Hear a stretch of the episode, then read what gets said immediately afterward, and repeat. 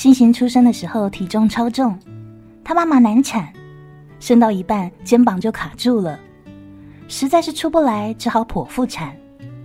状况紧急，来不及打麻药。星星他妈妈原本不说脏话的，可是当医生握着剪子对准那肚皮咔嚓咔嚓的时候，哇，这换了谁也受不了啊！于是星星的妈失去理智，扯着嗓子嚎叫说：“不生了，老娘不生了！老金，你这王八蛋，爽一下就完了，痛死了！不生了，不生了，再也不生了！”老金的丈母娘激动的握住老金的手，然后安慰他说：“ 没事没事，哎，还能喊，说明劲头足。十个产妇，八个会骂自个的男人啊，九个会说自己再也不生了。没事的，那都气话气话。你看我啊，我当初不也这么说吗？最后啊，还不是生了他们姐妹五个。老金当初初为人父。”已经很紧张了，听见丈母娘说生五个，手心潮的是更厉害了。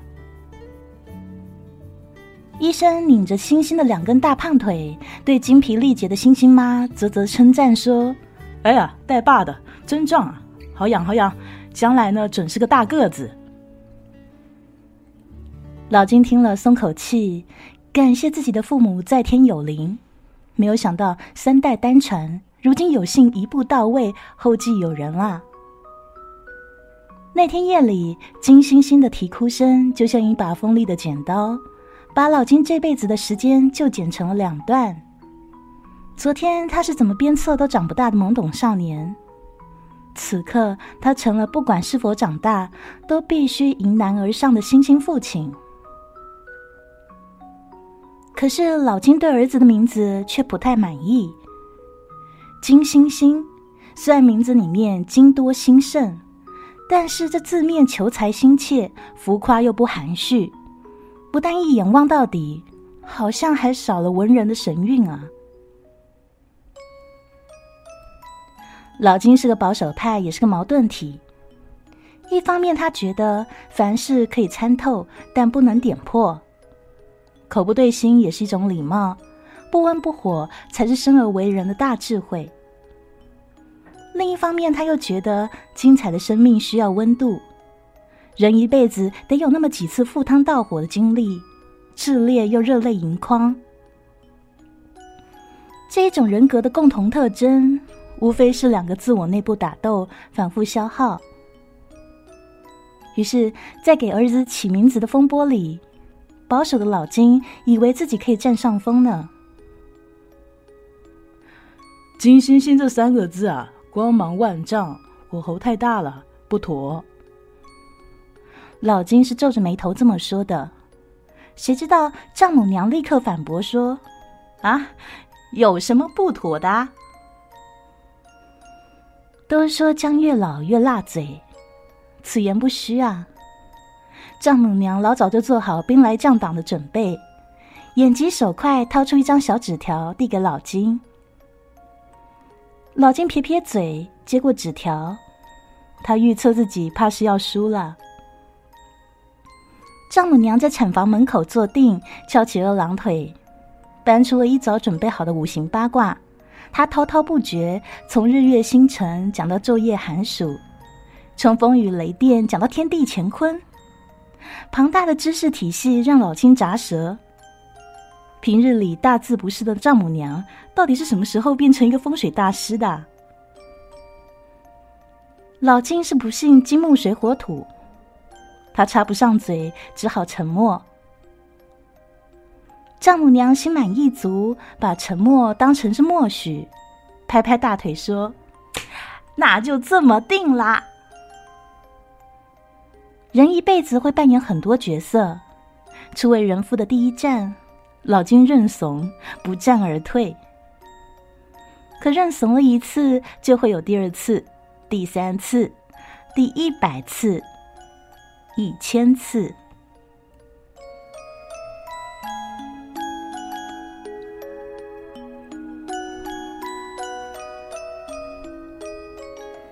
小学三年级的时候，老金被请到学校。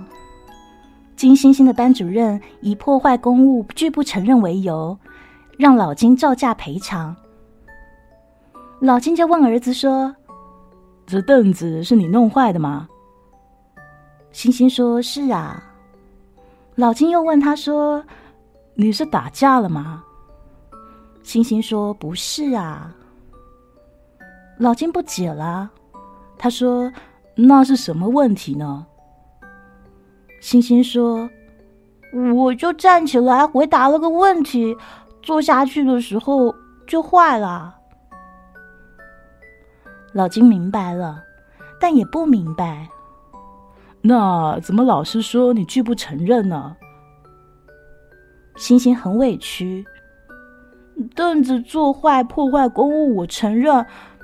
但是他们说我胖，我不承认。老金掏钱赔了凳子，把金星星从办公室给领走了。回家路上，星星停在街边摊买葱油小土豆，回头问老金说：“爸，你觉得我胖吗？”老金看着儿子，像看着一座拔地而起的山，怒从心中来。他煮在堆满小土豆的大铁锅前，大声的回答说：“回去问你姥姥去。”星星接过土豆，拿起牙签搓起三颗喂进嘴里，认真的说：“我都问过几百遍了，姥姥说我一点都不胖。”老金这时恍然大悟，意识到事态的严重性。他默默告诉自己，不能再继续纵容丈母娘宠溺星星了。在合格的女婿和合格的父亲之间，他必须二选一。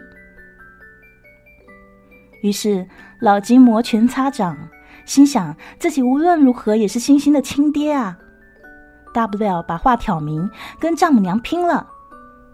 开场白他已经想好了：“妈，你给星星吃太多了，又不是喂猪。”可无巧不成书，他话都还没说出口，就失去了发言权。那天放学回家，老金气势汹汹挡在厨房门口，硬是从丈母娘手里半路截下了一大盘红烧蹄膀。丈母娘一生气，一跺脚，一头栽了下去。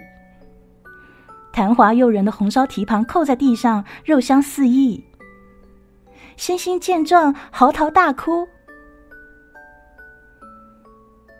总共三个救护员，加上老金，四个人合力，好不容易才将丈母娘抬上担架。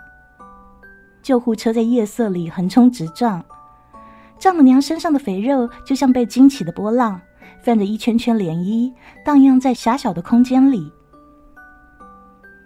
老金知道这一仗虽然还没打完，但是输赢已经当下立现。天旋地转的蓝色车灯，伴随刺耳的警报声，理直气壮的拨开川流不息的车辆跟人群，好像就在说：“你们都给我闪开！”此时无声胜有声，为沉默的丈母娘举起了胜利的大旗。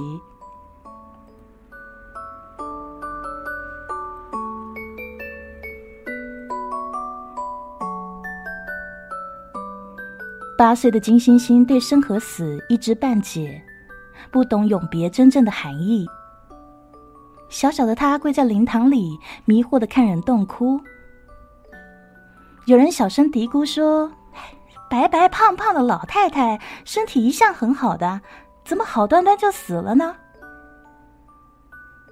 老金跪在旁边，回想起丈母娘生前对自己像亲儿子一般，于是悲从中来。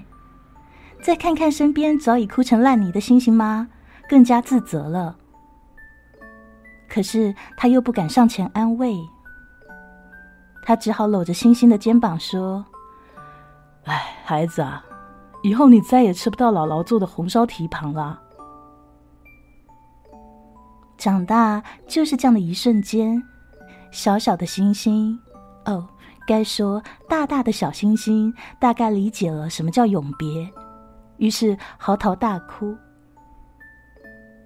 老金本来是一句伤感的叹息，哪知炸开了星星妈憋在心底怎么都浇不开的那壶水。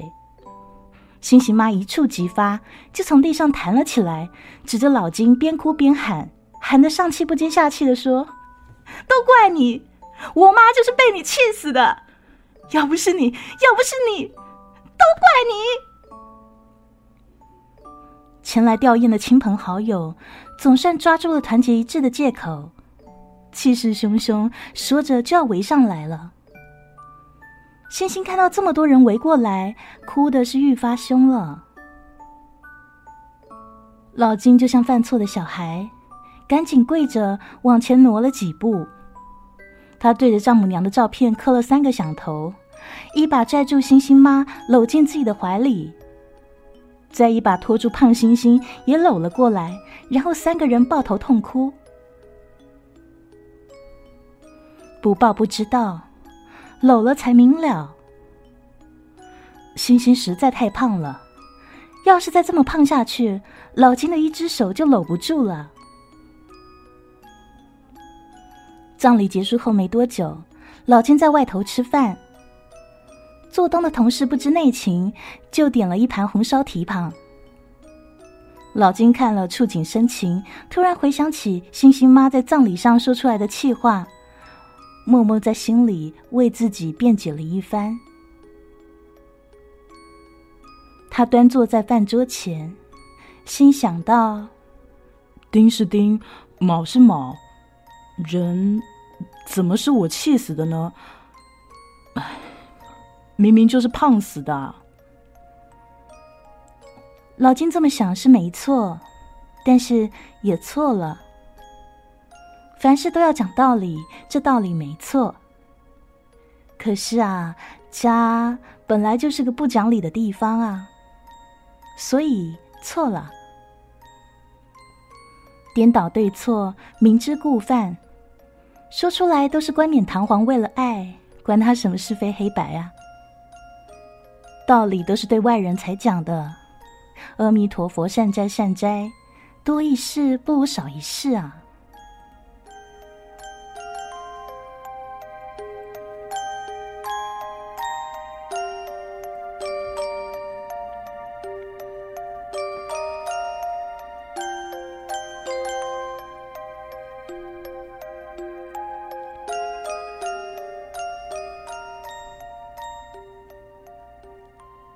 老金经一事长一智，他决定不再跟女人讲道理了。讲得清楚算有福气，讲不清楚可是会要命的。丈母娘尸骨未寒，他就算有十个胆，也不敢去招惹西星妈了。饭桌上，他绕开引发命案的红烧蹄膀，绕开让星星减肥的严肃话题，认认真真的埋头吃饭。他倒是挺会安慰自己的。哎，孩子小，还在长身体，这减肥这件事呢，可以先缓缓。年纪小，日子长，胖一胖以后再减，来得及啊。那就等吃完这顿饭，以后再提也不迟。星星妈的厨艺不负所望，继承了母亲的真传。他每天都变着花样给星星做好吃的，立春芒种，小雪冬至，就连诗人孩子卧轨的日子，他都不肯放过。清明节那就更夸张了，星星妈在母亲的灵位前摆上一盘红烧蹄膀，再张罗一些硬菜，笑眯眯的看儿子尽数吃下。就这么一年三百六十五天，每天三顿饭。即便不是满打满算，星星妈也至少有一千个大快朵颐的正当理由。老金看着自己的儿子，哎呀，实在是太胖了，胖的走路都合不拢腿了，满脸横肉，挤得眼睛都像睁不开似的，简直触目惊心啊！于是他终于小心翼翼的问老婆说：“那星星妈。”你不觉得咱儿子稍微有点胖吗？星星妈稍稍迟疑说：“啊，好像是有点胖。哎，但是你瞧咱儿子身体多好啊，除了打疫苗，还有被狗咬。这孩子什么时候进过医院嘛？嘴巴壮不挑食，身体好就行了。老金细细一想，也对哦，那就算了。他想的是，反正饭都做好了，那就吃完这顿再说吧。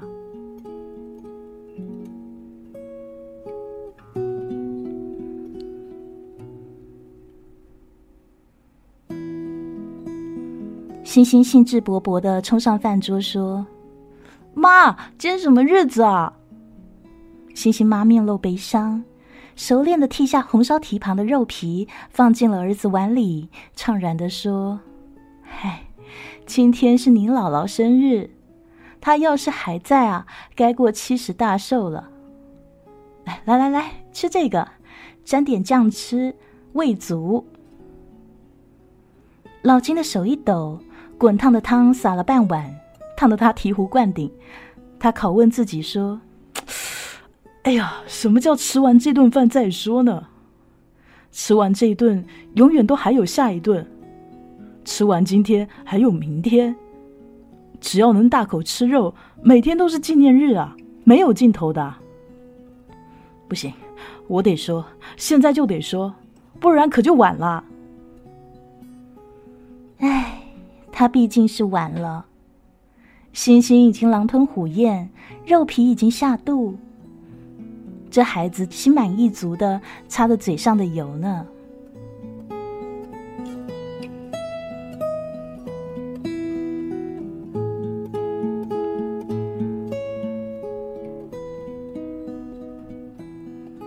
老金是一鸣惊人，连跨好几级，升了个大官。单位人多嘴杂，一夜之间纷纷传开了。有人羡慕说老金这回走了狗屎运，捡了大便宜，实在有福气。有的人嫉妒说，为什么天上掉馅饼，偏偏砸中了老金呢？有人饿了，这些莫衷一是的猜测，半个字都听不进去，上蹿下跳，开始张罗说：“哎，不管不管，为了庆祝老金职场晋升，咱们先找地方搓一顿啊！”珍馐美味，样样都是最贵的。果然，吃人嘴软，拿人手短，众人食材火焰高，饭还没有吃完，光筹交错间，已经是溢美之词。老金抿抿嘴，轻描淡写，会心一笑，领导架势十足。这顿做东，他的荷包失血，瘦了一大圈。可是他的肚子塞满了好吃的食物，还有好听的赞美，胖了一大圈。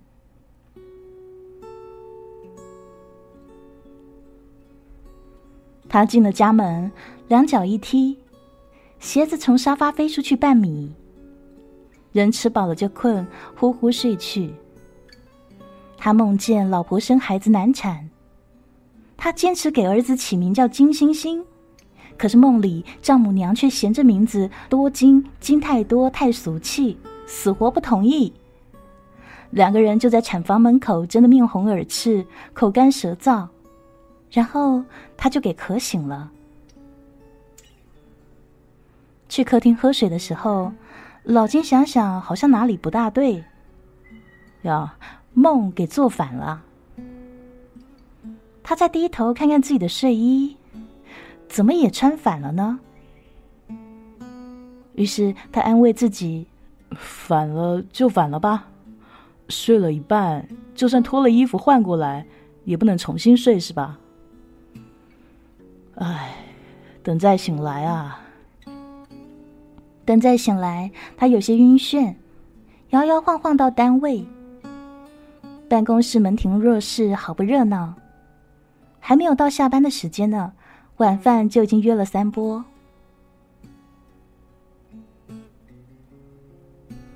手机铃响了，接起来是星星。爸妈问你晚上回不回来吃饭？哎，不回去，你去跟你妈吃吧。哦，爸，不要忘记你答应我的生日礼物啊！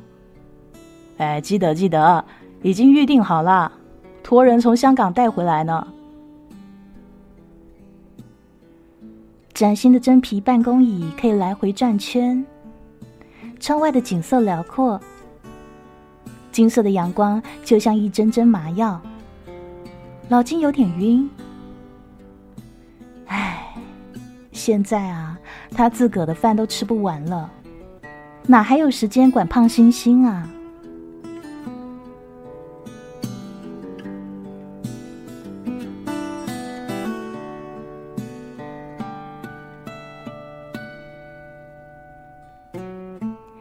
金星星抱着老金送的吉他，站在迎新晚会的舞台上唱歌。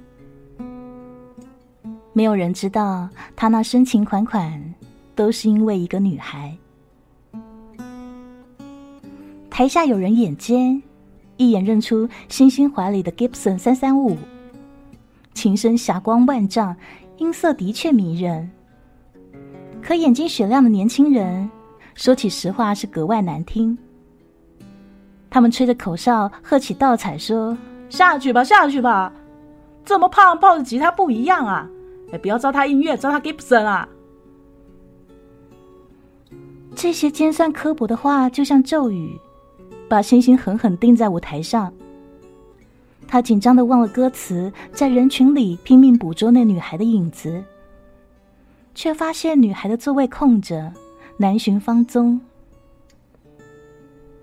那场面难堪至极，星星无计可施。他在心里默念：“如果停电就好了，停电就好了。”这时，啪！眼前一黑，当真停电了。台下一阵喧哗呢。有人摸黑冲上了舞台，二话不说，推着胖星星。哼哧哼哧就往舞台后面走，星星这才发现，原来是那个女孩，难怪方才她不在台下。从小到大一路胖过来的星星，早就习惯陌生人指手画脚，但这种喜忧参半的时刻，还是第一回遇到。他心跳加速，紧张的一言不发。还是女孩先开口的，打破沉默。星星，你怎么不夸我力气大？你怎么知道我的名字啊？女孩抿着嘴笑而不答，露出两只浅浅的酒窝。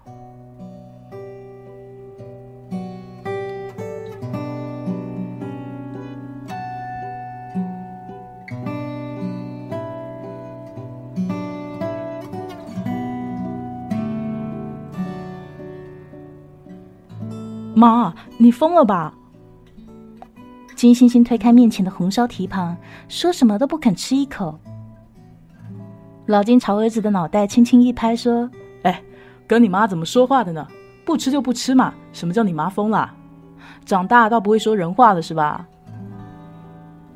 星星不服，对爸爸发脾气说：“这红烧蹄膀我吃了十几年，你们看我都胖成什么样了？”妈居然还说我不胖，爸，你以前不总说让我减肥吗？怎么现在也不说了？星星的妈拉着儿子的手说：“嘿，瞎说！你哪胖了？哪里胖了？一点都不胖。”星星憋的是满脸通红，急得直跺脚，无奈词穷，只能挤出一句：“妈，你敢发誓吗？你发誓，你说我一点都不胖。”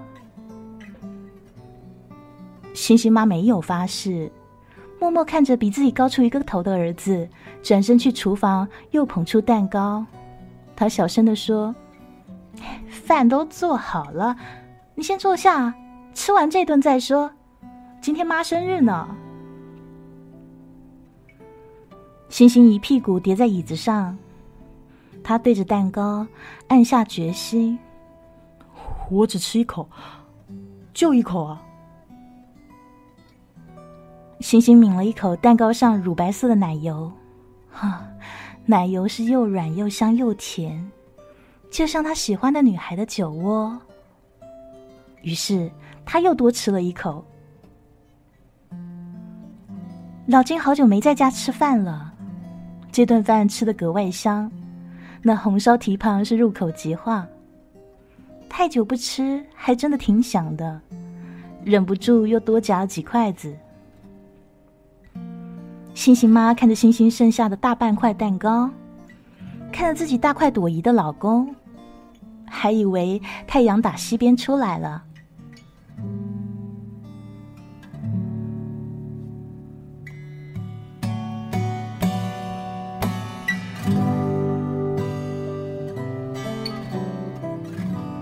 老金早晨穿裤子的时候，皮带又往后退了一个扣。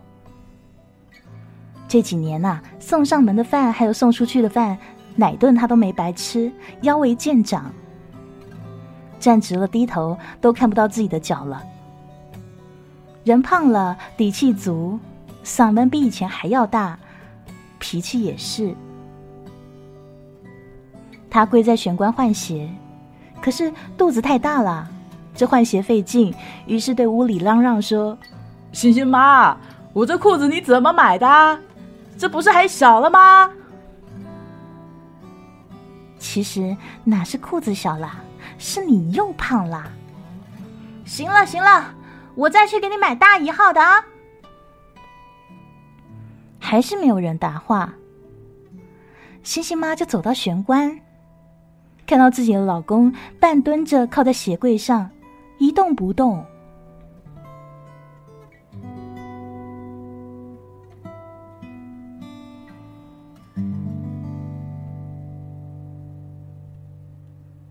救护车在清晨的高峰里横冲直撞，老金肚子上的肥肉就像被惊起的波浪，泛着一圈圈涟漪，荡漾在狭小的空间里。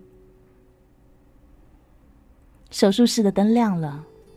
星星妈坐在门口，心急如焚，看着那些小护士进进出出，满脑子都像在敲鼓。哎呀，老金到底能不能行啊？怎么刚刚送进去的小推车，又这么原封不动的推出来了呢？哎，这画面好熟悉啊，就像是在哪见过啊。当星星赶到医院的时候。他爸已经被关进了重症监护室。医生摘下口罩，拉长张脸，毫不客气说：“这回幸亏抢救及时，脑血栓、半心梗、血脂太高，那就是平常吃太好胖出来的病。要是想多活几年，务必减肥。”星星隔着玻璃，惆怅的望着双眼紧闭的爸爸，跟他妈嘟囔说。妈，等我爸出院了，你可别再给我两桌红烧蹄膀了，这不行啊！这吃多了要钱是小事，要命是大事啊！平时感冒发烧药都不吃的老金，哪曾想过自己这一次在医院一住就是一个多月？多年不见的老同学提着水果篮来探病，见到老金和星星都吓了一跳。他说。老金啊，你真行啊！呃星星身上的肉怎么都长到你身上了？老金这个时候说话还不太利索，口齿不清，细细辨认，就像是说：“领导不好当。”老同学一听急了：“哎呀，瞎说！领导怎么还不好当呢？你不想当，我来当啊！”若不是老金腿脚不方便，他真想跳起来，把那些山珍海味都双手奉上啊！谁喜欢谁拿去，全拿去了，都不要了。这种时候啊，那些多余的饭他都不想吃了，那些好听的话他也不想再听了。老金深深吸了口气，悠悠吐出来，庆幸自己没有步丈母娘的后尘。老天垂怜啊，不是胖死的命。他拉住大夫说：“大夫啊，躺在医院过年不吉利，是不是？”老金硬是在除夕前办了出院手续，然后喝了一个月稀粥，嘴巴淡得很，对红烧蹄膀这样的硬菜是心心念念。可是星星妈只端出几盘清淡的小菜，一坐下就开吃了。老金努努嘴，不满意说：“呃，就这样？对啊，这就完了？啊，完啦！哎呀，我说你们女的怎么总搞极端呢？大过年的，你倒是来劲了。大过年的怎么啦？以前你哪天不是过年啊？大难不死，必有后福。”你现在能活着回家吃饭，要见好就收，差不多就行了。其实星星妈说的话是不无道理的，可是老金饿极了，他想吃荤腥，想疯了，就吃了口炖蘑菇，也像是有肉香一样。作罢，总比稀饭好吃啊。饭吃了一半，星星妈冷不丁说了句。老金啊，啊，要不然等天气暖和点，我陪你每天去跑跑步啊。老金打趣说：“你说实话，你是不是怕我跟你妈一样，一不小心胖死了？”星星妈一生气掉几滴眼泪。你会不会说人话啊？胖死你算了。这个时候，星星看不下去了。他放下筷子，郑重其事的宣布：“爸妈，我要结婚了。”这个时候，老金一口饭差点喷出来。还没等他开口，就听星星妈在问：“你想好了？”“啊，想好了，就他了。”老金看看儿子，看看老婆，还以为自己脑血栓后遗症呢。是不是失忆了？他小声的问道：“说，儿子，嗯，你这是要跟谁结婚啊？”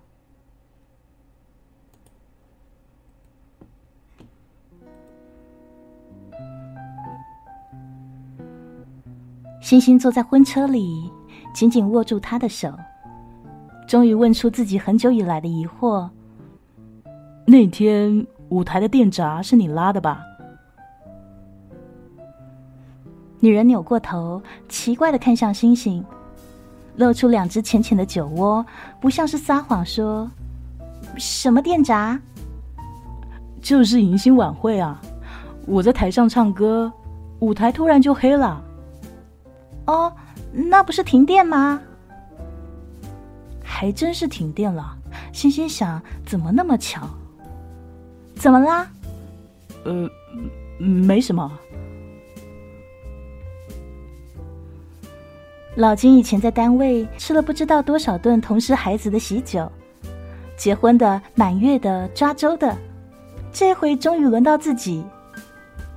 他带着儿子还有儿媳妇穿梭酒席间，笑的是合不拢嘴。一圈下来，一对新人终于站到最后一桌，桌上都是星星的大学同学。星星不胜酒力，已经有些晕。有人在他背后拍了拍他的肩，那是一个瘦瘦的女孩，端着酒杯，浓眉大眼，齐耳短发，还穿了件深棕色的鸡皮马甲，格外精神。星星看得有点出神，他想：这是谁啊？但是他硬是没想起来。金星星。你怎么这么忘恩负义呀？连我都不记得啦！听着女孩这么说，星星更着急了，挠着脑袋，有些不好意思。女孩摆摆手，连忙打圆场说：“哎呀，也不怪你，我得瘦了五十斤呢。哎，我以前跟你一样胖，想起来了吗？”哎呀，我想起来了。星星拍了拍自己脑门，恍然大悟：眼前这个人不就是当初全校最胖的那个姑娘吗？哎呀呀呀，不得了，不得了！果然还是瘦了美。你是方圆，无规矩不成方圆那个方圆吧？没错吧？哎呀，你现在一点都不圆啦，怎么瘦下来的？星星开起了玩笑。叫方圆的女孩有些得意，顺着杆子往上爬，对一桌同学炫耀说：“这要瘦还不简单？当我发现自己有一千个长胖的理由，我就给自己找一千零一个减肥的借口。怎么样？当年我在学校胖的无人问津，你们有谁正眼瞧过我啊？怎么样？现在是不是都特别后悔？特别后悔啊？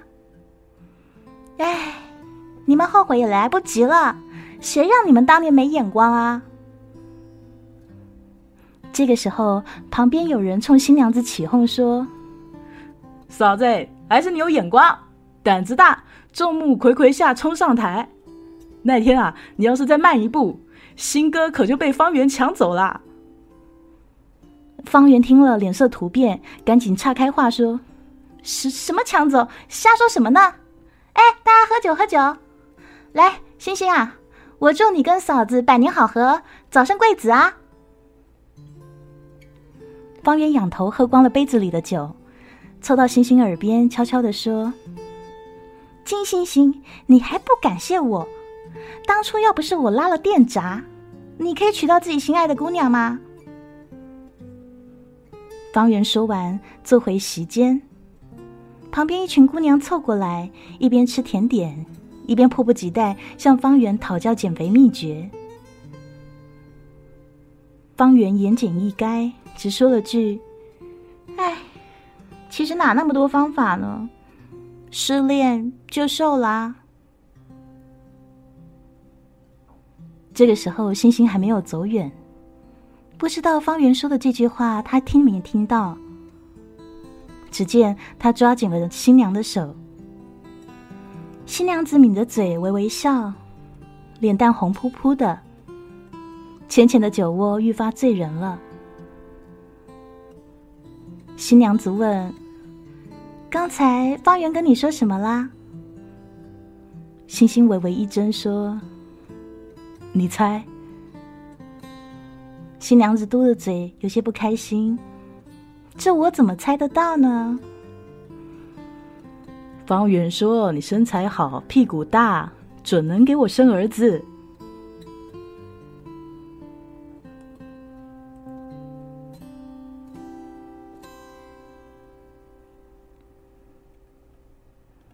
酒过三巡，菜过五味，宴席散了多半，就还剩老金几位旧友，晃晃悠悠靠着椅子背，把着酒瓶子不撒手。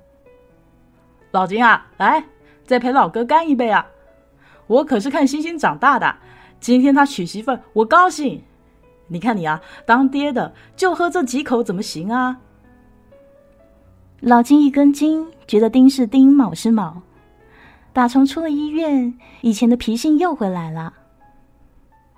行，那我再抿一口，呃，但是今天不喝了，回头到家里喝，让星星妈炒几个下酒菜。星星妈推了他一把，小声说：“哎，儿子大喜的日子，你喝就喝点，别扫兴啊。”老金摆摆手，一本正经道：“哎，那不行啊，酒喝三分醉，饭吃七分饱，好吃好喝啊，不能这一顿全吃了，要给下一顿留一些念想，是吧？”星星妈白了老金一眼。撂句话就到门口送客了。他说：“老金啊，你什么时候也变得这么惜命啦？”老金为什么贪生怕死？他自己心知肚明。那一天要是自己真走了，星星妈就要一个人吃饭了。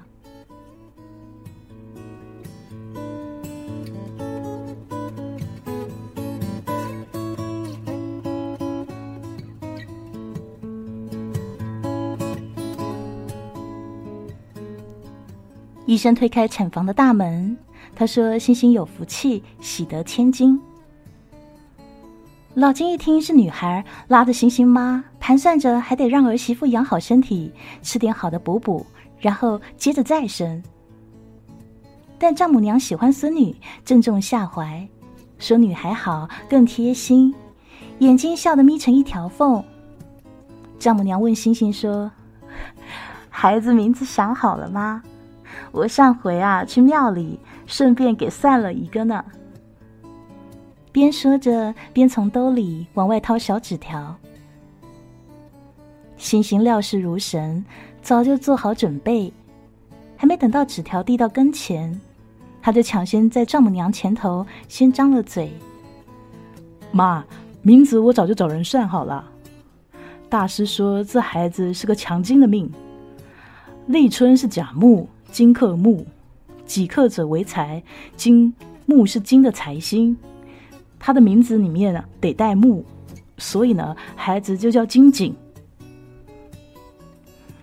老金斜靠在长条椅上，饶有趣味的看着眼前的一幕，啧啧点头，不禁暗爽道：“哎呀，不愧是我家的儿子，硬气呀，比我自己当年有出息呀。”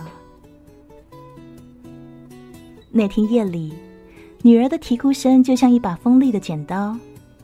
将星星这辈子的时间剪成了两段，一个孩子哭，好几个孩子便跟着一块哭，哭声在医院的走廊里此起彼伏，嗷嗷待哺。星星抱起孩子，有些不知所措。哎呀，这是不是又尿了？我看看啊。他掀起小被子看了看，也没搞懂。哎，这也没尿啊。哎呀。那一定是饿了。宝宝使劲吮吸着妈妈的乳汁，柔软的眼睫毛湿漉漉的趴在脸上，呼吸里散发着浅浅的奶香。星星怕女儿噎着，一边轻轻拍着，一边自顾自的说：“慢慢吃，别着急呀。这回呢，我可得把你看好了。”千万不要像我小时候那样，长成一个胖姑娘啊！那几年为了减肥，星星从网上找来数不清的教程，但因为坚持不了，无一奏效。他甚至还买过一本书，叫《减肥的一百种方法》，可是那书里既没讲饮食规律，也没列运动计划，只说了一百个人一百次失恋的故事。那些失去爱人的人，仍旧痴心一片。他们茶饭不思，夜不能寐，在痛哭中暴瘦。他从星星手里夺过书，扔进了垃圾桶，说：“这些故事都太片面了，不看也罢。实际上有那么多伤心的灵魂，他们其中至少有一半选择化悲伤为食量。”自己吃的饭，自己长的肉，就要自己受。星星，你不要担心，我爱你胖，你什么样子我都爱。但你如果自己实在不喜欢，那我陪你跑跑步啊。只要你跑，我都陪你。星星跑了整整两年，瘦了六十多斤。他报名参加了秋季马拉松。到终点的时候，他把心爱的姑娘揽在怀里，说：“我们结婚吧。”那天晚上，他带着女朋友回家吃饭，老金在外面应酬，星星妈烧了一桌好菜。吃着饭，星星突然跟妈妈说：“妈，你看我爸现在都胖成什么样了？要不你也陪他跑跑步，别回头跟我姥姥似的。”呸呸呸！乌鸦嘴，胖就胖呗，人到中年发福不是很正常吗？能吃是福，你懂不懂啊？说着，星星妈又夹了块肉给星星，有些埋怨的说：“哎，妈看你现在瘦得像只猴，以前那样多好啊！来，好不容易在家吃顿饭，多吃点啊！”星星妈说的没错。能吃是福，婴儿出生就无师自通，肚子饿了就哭，知道找奶喝。人活着不就是为了吃点好的吗？但前提是先好好活着，才可以跟自己心爱的人长长久久的吃啊。星星第一次带女友回家，不小心吃的有点多。女孩知道星星的心思，主动提议说：“星星，我们别坐车了，不如跑回去吧。”话音未落呢，星星已经抢先开跑了。傍晚的天空霞光万丈，天空的星星悄然升起。吃饱喝足的行人懒懒的走在街头，缩着脖子沉默不语。有人远远的听到一个女孩喊着：“星星，你等等，我都跟不上你了。”星星不跑了，他转过身停在路口喘气。他的目光穿过人群，穿过霓虹，一眼就看到了她。看到自己喜欢的女孩，就像一只笨拙的松鼠，连蹦带跳的往自己奔过来。那浅浅的酒窝，比晚霞还要惹人心醉。一千个长胖的理由，都不如一个真心诚意爱你胖的他。一千种减肥的借口，都不如一千零一个陪你奔跑的他。